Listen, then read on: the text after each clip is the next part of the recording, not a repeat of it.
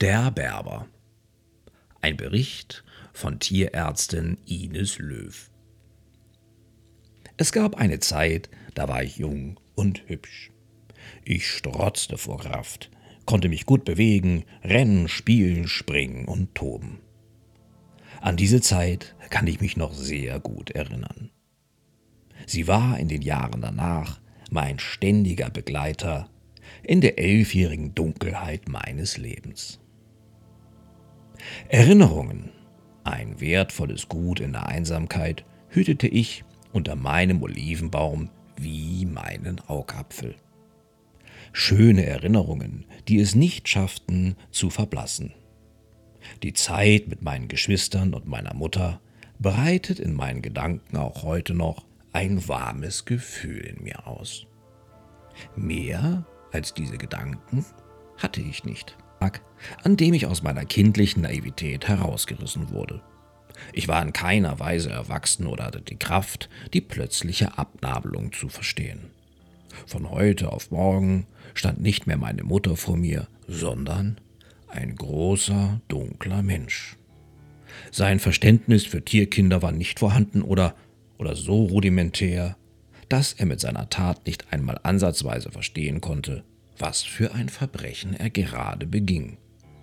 Er band mich an eine Kette. Nichts gab es um mich herum, was mich hätte trösten können. Keine vertrauten Gerüche, keine vertrauten Geräusche, keine geliebte Wärme, alles war von einer Sekunde auf die andere nicht mehr da. Mein Herr band mich los und setzte mich auf den Boden. Unsanft, was mir signalisierte, dass ich mit meinen Gedanken wieder mal falsch lag. Er stieg ins Auto und fuhr davon, ohne sich auch nur einmal umzudrehen. Da stand ich nun. Ich war allein und ob man es mir glauben mag oder nicht, aber jetzt fehlte mir zu meiner Familie auch noch mein Olivenbaum und die aufgehende Sonne am Feldrand. Was sollte ich tun? Ich irrte durch die unbekannten Straßen. Ich kannte nichts und niemanden. Ich ernährte mich von Müll und trank aus Pfützen. Stundenlang lag ich unter Bäumen und Sträuchern und wartete, dass mich mein Herr wieder abholte. Nichts dergleichen geschah. Ich, alter Narr, hätte es wissen müssen. Ich saß Mutterseelen allein unter einem Olivenbaum und hatte nichts außer einem großen Feld, das ich bewachen sollte. Meine Angst war unermesslich, denn ich war vorher noch nie so allein gewesen. Die ganze Nacht hindurch weinte ich, aber ohne Erfolg. Ich blieb allein. So vergingen drei unglaublich schrecklich lange Tage und Nächte. Essen und trinken konnte ich nicht, denn mein Magen war wie zugeschnürt. Meine Gedanken suchten meine kleine Familie und mein Herz pochte den Hunger einfach weg. Immer wieder ging die Sonne auf und wieder unter. Ich weiß nicht, wie lange ich auf dasselbe Bild am Rande des Feldes starrte und hoffte. Hoffnung vergeht nicht, wenn die Sonne ihren Dienst getan hat. Aber auch die Nacht kann sie nicht löschen. Aber irgendwann kamen Hunger und auch der Durst. Erst jetzt fiel mir auf, dass da auch gar nichts gewesen wäre, was ich im Falle des Falles hätte essen oder trinken können.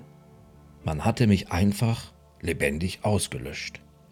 Ein weiterer Tag verging, und es erschien ein neuer Herr und warf mir ein paar trockene Scheiben Brot hin. Gierig verschlang ich sie. In einen alten Topf wurde Wasser gefüllt. So verbrachte ich fortan meine Tage mit Warten und Ausharren. Ich drehte meine Kette oftmals um den Baum, schaute den Vögeln beim freien Flug zu und beneidete sie. Manchmal kam mein Besitzer tagelang nicht. Als er dann doch endlich einmal erschien, freute ich mich riesig. Eine Abwechslung, die gut tat.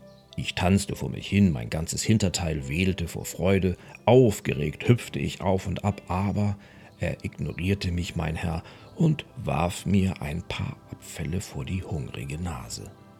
Ganz selten legte er seine Hand auf meinen Kopf, wenn dann nur ganz kurz. Ich genoss die Momente der Zuneigung, sie brachten mich meiner einstigen Familie nah. Ich wollte ihm dankbar die Hand lecken, aber er zog sie wieder fort. Manchmal sprach er auch zu mir. Hätte ich die Worte verstehen können, hätte ich gewusst, dass seine Vorstellung von dem kleinen Welpen eine andere war als die, die sich nach Monaten zeigte. Ich war alles andere als ein prächtiger Rassehund geworden und angeben konnte man offensichtlich mit mir nicht. So vergingen die Jahre. Der Olivenbaum, an dem ich festgebunden war, und der, bis auf ein paar Vögel und eine Katze mein einziger Freund in den ganzen Jahren war, breitete seine knorrigen Äste immer weiter über mir aus. Die Felder, auf die ich aufpassen sollte, wurden bepflanzt und geerntet. Mein Besitzer bekam graue Haare und wurde dicker. Mit der Zeit fingen meine Knochen an weh zu tun. Meine Bewegungen wurden steif und schmerzhaft, mein Gehör wurde schlechter.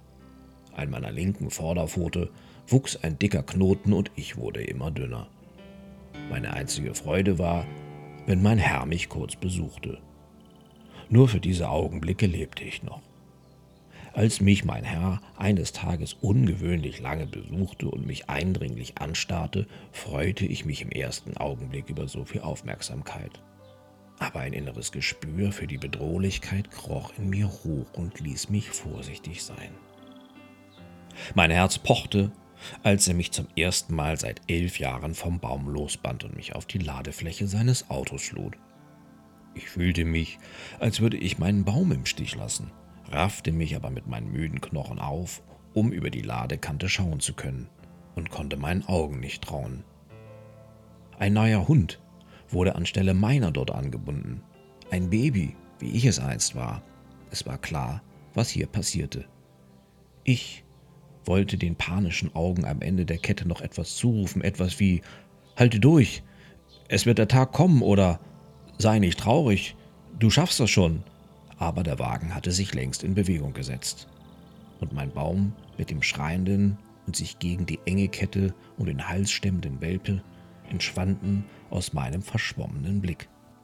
So sehr mir der kleine, an den Baum gefesselte Zwerg leid tat, umso mehr freute ich mich auf mein neues Zuhause. Endlich hatte ich meine Zeit am Olivenbaum abgesessen und mein Herr würde mich mit nach Hause nehmen. Und ich glaube, dass er verstanden hatte, dass ich ihn trotz allem sehr lieb gewonnen hatte. Ein warmes Glücksgefühl, welches ich schon seit Jahren nicht mehr erlebt hatte, floss durch meinen alten Körper. Aber nicht lange. Genau gesagt nur bis zu dem Moment, an dem das Auto abrupt stoppte.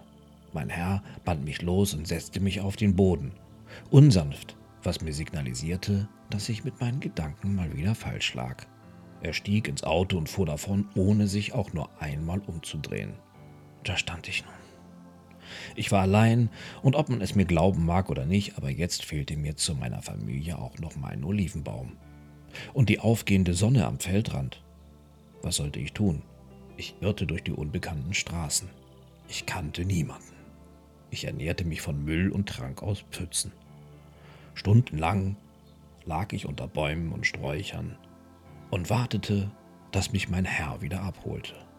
Nichts dergleichen geschah. Ich, alter Narr, hätte es wissen müssen. Ein Platz an einer Mülltonne sollte meinen Olivenbaum ersetzen. Hier fand ich zumindest hin und wieder ein bisschen Futter und die Menschen interessierten sich nicht für einen kranken, ausrangierten Hund. Ich versteckte mich, so gut ich konnte, denn ich wollte alleine sein. Eine Stimme ließ mich aufhorchen. Sie klang anders als die anderen Stimmen und ich tat etwas, dessen Grund sich mir bis heute verschließt. Ich ging schwanzwedelnd auf diesen Menschen zu. Er redete weiter auf mich ein, ich ließ seine Berührung zu und wehrte mich auch nicht, als er mich in sein Auto hob. Vielleicht wollte ich auch mit meinem Leben abschließen, denn was hatte ich als alter kranker Hund denn noch zu erwarten? Dann war da diese Frau. Ihre Stimme faszinierte mich. Frauenstimmen hatte ich bisher selten gehört. Sie klang weich, lieblich und ihre Berührungen hatten etwas von Zartheit einer frühlingshaften Blumenwiese. Als sie meine Pfote in die Hand nahm, spürte ich den Schmerz des Knotens nicht mehr. Ich glaubte, ich zotteliger Trottel verliebte mich gerade, denn auf wundersame Weise tauchten in diesem Moment die Bilder meiner einstigen Familie in mir auf. Als sie mich auf ein weiches Kissen bettete, durchströmte mich ein dermaßen wohliges Gefühl, dass ich schon fast glaubte, in der Welle zu sein. Der Ort, an dem wir Tiere uns nach dem Tod auf der Erde wiederfinden. Sie zog die Tür hinter sich zu und mit einem vollen Bauch, so etwas Köstliches hatte ich noch nie gegessen, schlief ich ein. Das war auch gut so, ansonsten hätte ich gesehen, wie traurig die Frau geworden war. Für sie war es wie eine persönliche Niederlage oder wie die Amputation ihres Herzens sehen zu müssen, in was für einem erbärmlichen Zustand ich zu ihr gebracht wurde und wie wenig sie für mich tun konnte. Nach ihrer Untersuchung, von der ich gar nichts mitbekommen habe, wusste sie, dass es einen weiteren Knoten in meinem Bauch gab, der noch um einiges größer war als der an meinem Fuß, und dass mein Herz eine Operation nicht mehr mitmachen würde. Doch begann ab diesem Moment, in dem die Frau wieder einmal ein bisschen von sich selbst verlor, weil sie mir nicht helfen konnte, ein neues Leben. Ich bekam köstliches Futter und frisches Wasser stand rund um die Uhr für mich bereit. Die anderen Hausbewohner lernte ich kennen, wurde gestreichelt und sogar gebürstet. Auch wenn meine Knochen oft schmerzten, die kleinen Spaziergänge ums Haus ließ ich mir nie entgehen. Jeder Strauch wurde von mir untersucht, jeder Stein beschnuppert. Und auch die ältere Hundedame, die auch im Haus wohnte, wurde meine beste Freundin.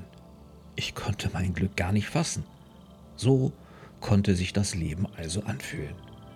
Es waren schon wieder einige Monate ins Land gezogen, als die Sorgenfalten meiner Frau kaum noch zu übersehen war. Sie setzte sich neben mein Bett, kuschelte sich, wie schon so oft zuvor, und drückte mich fest an sich. Ich werde dich trotz deines schwachen Herzens operieren, denn dein Tumor an deinem Fuß wird immer größer, der in deinem Bauch auch. Sollte ich dich verlieren, verzeih es mir bitte. Ich tat so, als würde ich es verstehen und leckte die Tränen von ihrem Gesicht. Heute lachen wir über die dunklen Gedanken. Meine Frau dachte, dass ich alt bin dass ich krank sei und dass mir die Kraft fehlen würde. Sie hat aber vergessen, dass ich eine Erinnerung in mir trage und dass diese Erinnerung stärker ist als ein schwaches Herz.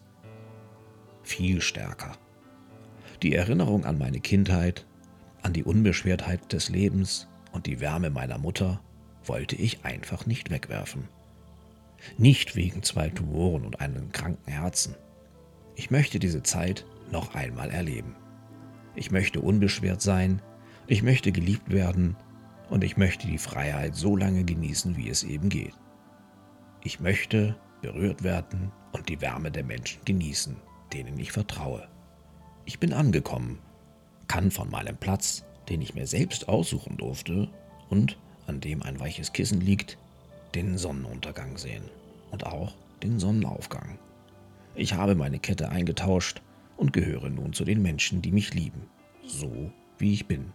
Alt, krank und nicht mehr ganz so schön, aber ohne Tumore. Die Geschichte, die Sie gerade gehört haben, ist die Geschichte von unserem Berber. Berber deshalb, weil er am Anfang so verzottelt und verfilzt war, dass er mit jedem alten Berberteppich hätte mithalten können. Eine Geschichte, stellvertretend für alle alten Hunde, die von ihren Besitzern ausgesetzt, getötet oder nicht mehr gewollt werden. Leider enden viele dieser Geschichten nicht mit einem Happy End. Berber jedoch lebt. Er wurde im November 2013 zu uns gebracht mit einem riesigen Tumor am Fuß und einem Milztumor. Zudem ist er noch herzkrank und hat Arthrosen. Selten haben wir bei einem Hund einen so liebenswerten und gutmütigen Charakter kennengelernt. Unser alter Herr freut sich jeden Tag bei uns zu sein. Er fordert seine Spaziergänge, seine Streicheleinheiten und genießt das Bürsten und Streicheln. Obwohl er nie etwas anderes zuvor kennengelernt hat, ist er die Sanftmut in Person. Schaut man in seine Augen, erkennt man seine reine Seele. Wenn er morgens für uns wie ein im Wind wehender knorriger Olivenbaum tanzt und seine Freude kaum bändigen kann, dankt er uns für sein Leben. Wieder und wieder beweist er uns, dass auch ein alter Hund, der viele Jahre ein trauriges Dasein gefristet hat, seine Chance auf ein neues Leben nutzen kann. Vielen Dank, dass Sie ihm diese Chance gegeben haben. Ohne Ihre Spende wäre das nicht möglich gewesen. Berber verstarb am 23. Oktober 2014.